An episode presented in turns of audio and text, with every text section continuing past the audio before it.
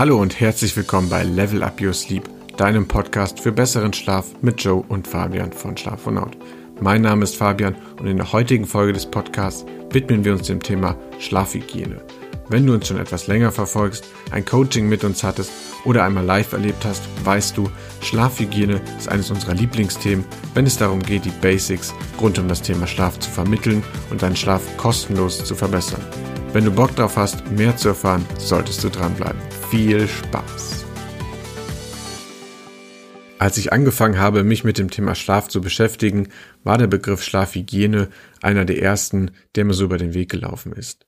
Ich glaube, wer sich nicht bewusst und aktiv mit dem Thema Schlaf auseinandersetzt und beschäftigt, kennt diesen Begriff gar nicht. Obwohl, ich habe vorhin mal geschaut, Google spuckt dafür immerhin 64.000 Suchergebnisse raus.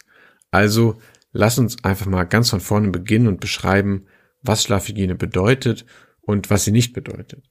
Der Begriff Hygiene ist auf den ersten Blick etwas irreführend und bedarf auf jeden Fall der Erklärung. Schlafhygiene hat nämlich nichts mit der Sauberkeit deines Schlafzimmers oder Bettes zu tun und du musst auch nicht duschen, bevor du ins Bett gehst, um eine gute Schlafhygiene zu haben. Es hat vielmehr mit Verhaltensweisen zu tun, die entweder sauber und damit förderlich oder unsauber und damit nicht förderlich für einen guten Schlaf sind. Wenn wir uns mal die offiziellen Definitionen anschauen, sagen diese alle mehr oder weniger das Gleiche. Wir von Schlafonaut bezeichnen Schlafhygiene, wie du mit der Nacht und dem Schlaf umgehst. Dazu gehören bestimmte Regeln, den Tag, die Nacht und den Schlaf an sich sauber zu halten. Alle störenden Einflüsse auf einen guten Schlaf sollen vermieden werden. Das ist so unsere Definition von Schlafhygiene. Schauen wir uns noch eine Definition der Deutschen Gesellschaft für Schlafforschung und Schlafmedizin an und die versteht darunter Verhaltensweisen, die einen gesunden Schlaf fördern, die Einhaltung von Maßnahmen und Regeln zur Ernährung, Tagesaktivitäten, Schlafgewohnheiten und die Einstellung zum Schlaf können gestörten Schlaf verhindern. Also, es geht um Verhaltensweisen, um Routinen und Gewohnheiten und vor allem um kostenlose Dinge, die wir, die du für deinen Schlaf tun kannst. Welche das sind, welche sich in der Praxis und in unseren Coachings bewährt haben und warum, das schauen wir uns nun genauer an. Wir gehen die sogenannten Regeln der Schlafhygiene Stück für Stück durch und ich versuche dir zu erklären, welche Regeln es gibt, welche sinnvoll sind und welche du schon heute in deinen Alltag integrieren kannst und solltest. Ich hoffe, es sind einige Aha-Effekte bei dir dabei und ich bin mir ganz sicher, dass du noch nicht alle Regeln zu 100 Prozent umsetzt, also definitiv noch Potenzial nach oben ist, um deinen Schlaf zu verbessern. Also lass uns loslegen mit Regel Nummer eins. Die Reihenfolge der Regeln spielt gleich keine Rolle, obwohl die erste Regel zugleich auch schon die wichtigste ist. Hältst du diese Regel ein, wirken alle weiteren Verbesserungen deines Schlafs umso effektiver. Also Tipp Nummer eins: Gehe zu regelmäßigen Zeiten ins Bett. Unser Körper mag Regelmäßigkeit. Setzt du deinem Körper immer zur gleichen Zeit, plus minus 30 Minuten sind vollkommen okay, immer den gleichen Reiz aus, gewöhnt er sich daran. Für den Schlaf bedeutet das folgendes. Gehst du eine gewisse Zeit immer um 23 Uhr ins Bett, wird sich dein Körper nach und nach darauf einstellen. Nach einiger Zeit, das kann durchaus ein Monat sein, wirst du ab genau dieser Uhrzeit auch müde werden, weil dein Körper dann auf Schlafmodus umschaltet.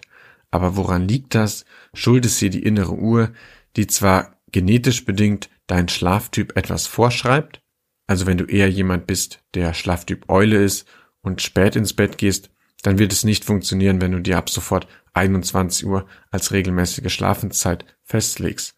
Aber bewegst du dich in deinem genetisch bedingten Zeitraum, das ist bei den meisten Menschen, die vom Schlaftyp Normaltypen sind, in der Regel etwa zwischen 22 und 23 Uhr, und gewöhnst du dir da eine regelmäßige zu Bettgehzeit an, wirst du später auch zu dieser Uhrzeit müde werden. Das liegt daran, dass sich unsere innere Uhr eben auch durch Reize von außen beeinflussen lässt und der regelmäßige Reiz, ins Bett zu gehen, ist eben eine Verhaltensweise, auf die die innere Uhr reagiert. Zu unserer inneren Uhr wird es aber noch eine separate Podcast-Folge geben. Wichtiger als die Einschlafzeit ist jedoch die Aufstehzeit, denn die Einschlafzeit können wir nicht immer vollständig beeinflussen.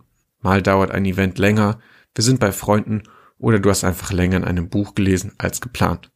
Dann keine Panik, solange du deine Aufstehzeit konstant hältst, bringst du deinen Körper nicht aus dem Rhythmus.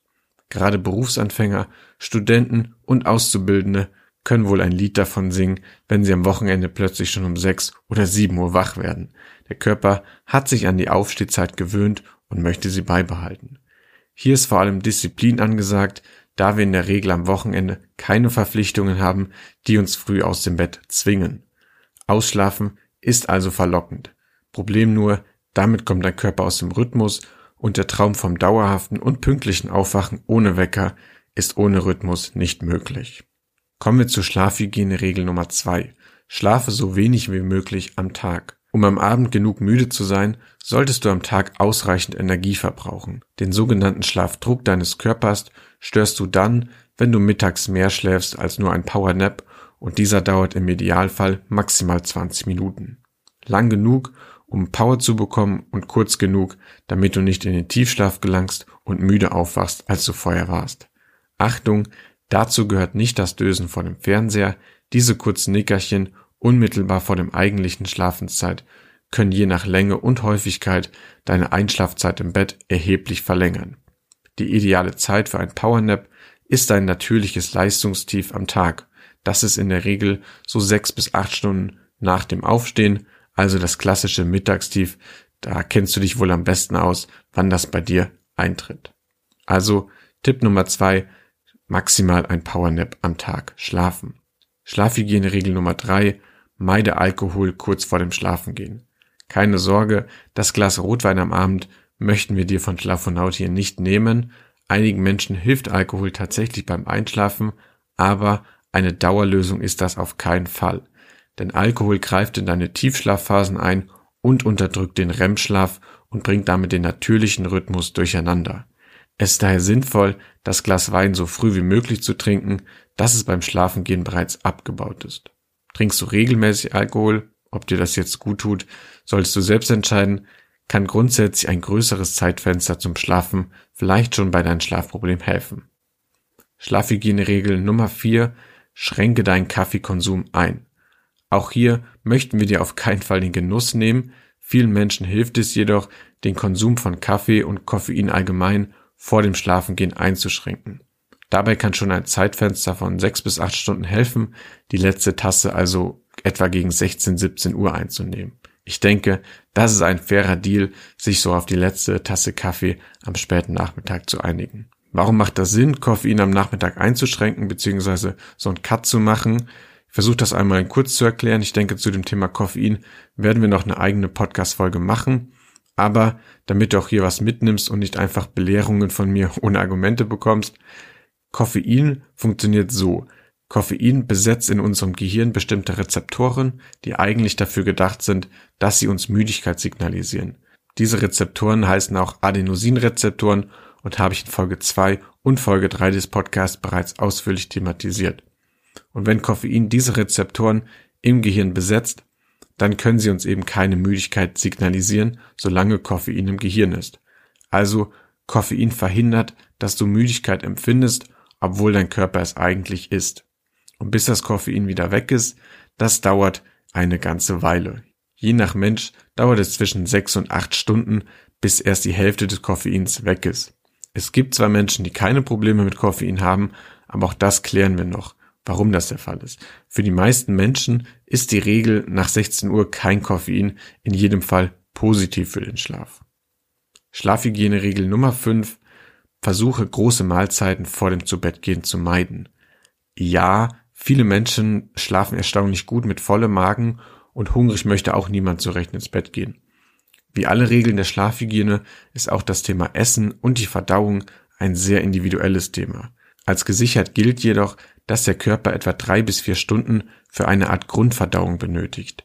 Diese benötigt auch die meiste Energie. Da klingt es sinnvoll, dass wir dem Körper die Zeit geben, diese energielastige Aufgabe vor dem Schlafengehen zu erledigen. So ist im Schlaf genug Energie da, sich den Aufgaben des Schlafes zu widmen. Zellerneuerung, Verarbeitung der Eindrücke des Tages und die Stärkung des Immunsystems. Versuche zudem auf ein für dich verträgliches Essen am Abend zu achten. Das Thema Essen ist wie gesagt sehr individuell im Bereich des Schlafes. Wenn wir uns zum Beispiel die Mittelmeerländer anschauen, die essen ganz traditionell spät abends noch große Mahlzeiten und haben offensichtlich keine gesellschaftlichen Probleme mit dem Schlaf. Also, wenn du Probleme mit dem Schlaf hast und besonders mit dem Einschlafen oder Aufwachen in der ersten Nachthälfte, dann ist das Essen in jedem Fall ein Ansatzpunkt und dann solltest du dich mit den Standardtipps ähm, auseinandersetzen, aber sonst versuche eher auf deinen Körper zu hören.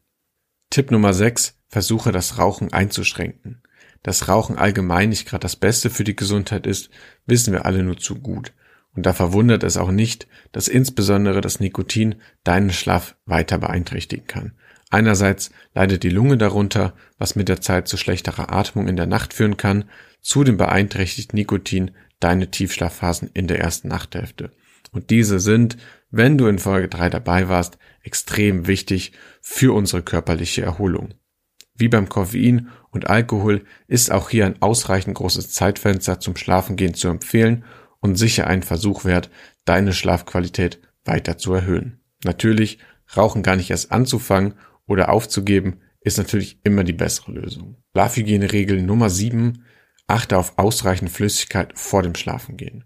Unser Körper arbeitet ja auch im Schlaf weiter und dabei wird reichlich Flüssigkeit an deine Bettdecke und die Matratze abgegeben. Das kommt daher, dass dein Körper während des Schlafens die Temperatur weiter reguliert und absenkt. Und damit er das gut kann, ist es hilfreich, vor dem Schlafengehen ein Glas Wasser zu sich genommen zu haben.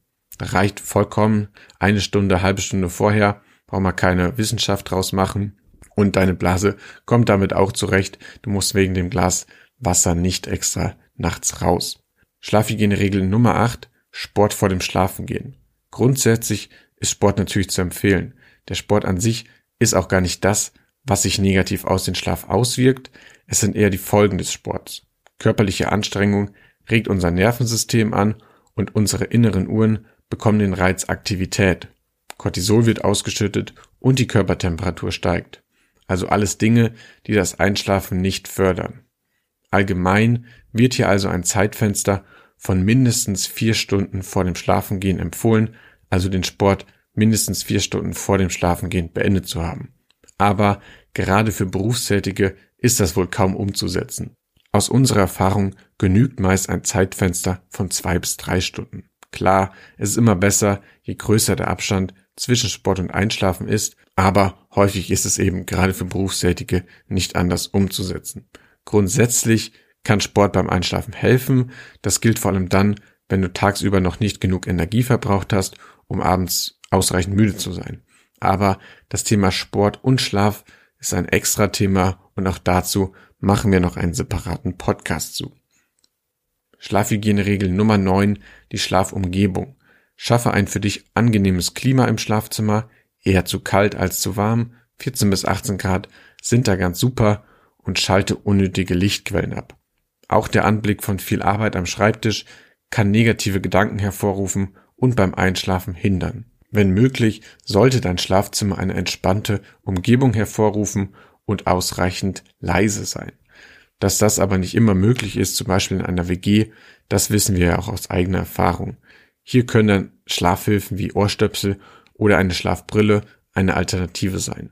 Grundsätzlich gilt, wenn du das Thema Schlafhygiene für dich in Angriff nimmst, gehört die Schlafumgebung dazu. Und da sind so sechs große Punkte, die du auf jeden Fall abarbeiten solltest. Dazu gehört das Thema Licht, das Thema Luft, der Lärm, dein Komfort im Schlafzimmer, die Temperatur und das ganzheitliche Schlafsystem, also Kissen, Matratze, ähm, Bett, Lattenrost. Also frage dich hier, hast du dir darüber schon einmal Gedanken gemacht und wenn nicht, dann hast du hier einen weiteren Ansatzpunkt oder viele weitere Ansatzpunkte, deinen Schlaf weiter zu verbessern. Aber machen wir noch weiter, beziehungsweise den Abschluss mit den Schlafhygieneregeln, mit unseren Schlafhygieneregeln. Nummer 10, schreibe dir eine To-Do-Liste für den nächsten Morgen am Abend zuvor auf. Wir kennen das ja von uns selbst. Einer der Gründe, warum wir manchmal nicht schlafen können, ist das Grübeln. Was steht morgen alles an? Wie komme ich dorthin? Habe ich alles vorbereitet? Und so weiter und so fort. Und vielen Menschen hilft es hier, sich genau diese Gedanken schon Stunden vorher zu machen und Notizen für den morgigen Tag vorzubereiten. So weißt du beim Einschlafen, für morgen ist alles vorbereitet und du kannst vielleicht entspannter einschlafen. Es gibt sicherlich noch mehr Tipps, wenn du den Bereich Schlafhygiene einmal googelst oder dich mit anderen Experten darüber unterhältst, aber das sind so unsere Top 10 der Schlafhygiene Regeln. Ganz wichtig, wenn du jetzt sagst, super, da war was dabei, das kannte ich noch nicht, das möchte ich sofort umsetzen und meine Schlafqualität damit anheben, dann sage ich dir Stopp, beachte noch drei kleine Dinge, bevor du die Regeln der Schlafhygiene umsetzt und auch während du die Regeln der Schlafhygiene umsetzt. Diese drei kleine Dinge möchte ich dir jetzt noch mit auf den Weg geben. Das ist zum einen das Thema Kontinuität. Also für ein aussagekräftiges Ergebnis solltest du Maßnahmen bzw. Regeln der Schlafhygiene mindestens einen Monat durchführen. Erwarte also nicht, dass du nun besser schläfst, nur weil du seit gestern den Kaffee nach 16 Uhr weggelassen hast. Wie bei so vielem gilt auch hier, der Körper muss sich erst daran gewöhnen, so wie auch du vielleicht einige Übung und Durchhaltevermögen brauchst, bis eine Gewohnheit eintritt, bis du die Regeln der Schlafhygiene in deinen Alltag integriert hast. Zweite kleine Dinge, versuche nicht zwei Dinge gleichzeitig zu tun. Du solltest stets nur einen Tipp verfolgen, den aber konsequent. Warum? Wenn du zwei Regeln gleichzeitig ausprobierst, weißt du nicht, welche Maßnahme genau bei deinem Schlaf geholfen hat. Ist doch egal, Hauptsache hilft, wirst du jetzt vielleicht sagen, ja, kannst du so sehen, aber vielleicht ist es dennoch ganz interessant zu wissen, was genau deinen Schlaf stört. So weißt du dann für Zeiten, in denen du deinen gewohnten Rhythmus vielleicht einmal verlässt, Urlaub, Umzug, Arbeitswechsel etc., was genau deinem Schlaf nicht gut tut und was ihm gut tut. Dritte kleine Punkt, den du beachten solltest, ist das Thema Dokumentation. Um deinen Schlaf und die Auswirkungen von Veränderungen in deinem Alltag noch besser nachzuvollziehen, kannst du zusätzlich ein Schlaftagebuch führen. Das ist optional. Hier trägst du dann ein, ja, wie ausgeschlafen du dich am Morgen gefühlt hast, wie du deine Leistungsfähigkeit am Tag bewertest, ob ein Mittagsschlaf nötig war oder ob du am Abend angespannt oder eher entspannt warst. Eine solche Dokumentation ist wie gesagt optional, vielleicht für dich auch etwas too much, wenn du nur etwas an deinem Schlaf optimieren möchtest, aber wenn du unter Schlafproblemen leidest, also schon länger, dann kann ein solches Tagebuch schon sehr sinnvoll sein, auch im Hinblick dessen, wenn du später doch einen Arzt oder Therapeuten zu Rate ziehen möchtest, dann hat dieser Experte schon einen gewissen Anhaltspunkt, was helfen kann und was nicht. Das soll es auch schon gewesen sein mit dem Thema Schlafhygiene. Ich hoffe, du konntest einiges aus der Folge mitnehmen und weißt nun Bescheid, wenn es um das Thema Schlafhygiene geht. In der nächsten Folge widmen wir uns dann den Folgen von Schlafmangel und warum du dich dringend mit dem Thema auseinandersetzen musst. Ich freue mich, wenn auch du in der nächsten Folge dabei bist. Wenn du bis dahin Fragen hast, mit uns zusammenarbeiten möchtest, etwa die Regeln der Schlafhygiene für dich in einem Coaching ausarbeiten möchtest oder ein sonstiges Anliegen hast, schreib uns einfach eine Mail an podcast.schlafenhaut.de oder kommentiere unter dem Video, falls du bei YouTube dabei gewesen sein solltest. In diesem Sinne, tu deinem Körper etwas Gutes, schlaf gut und bis zur nächsten Folge, dein Fabian von Schlafonaut.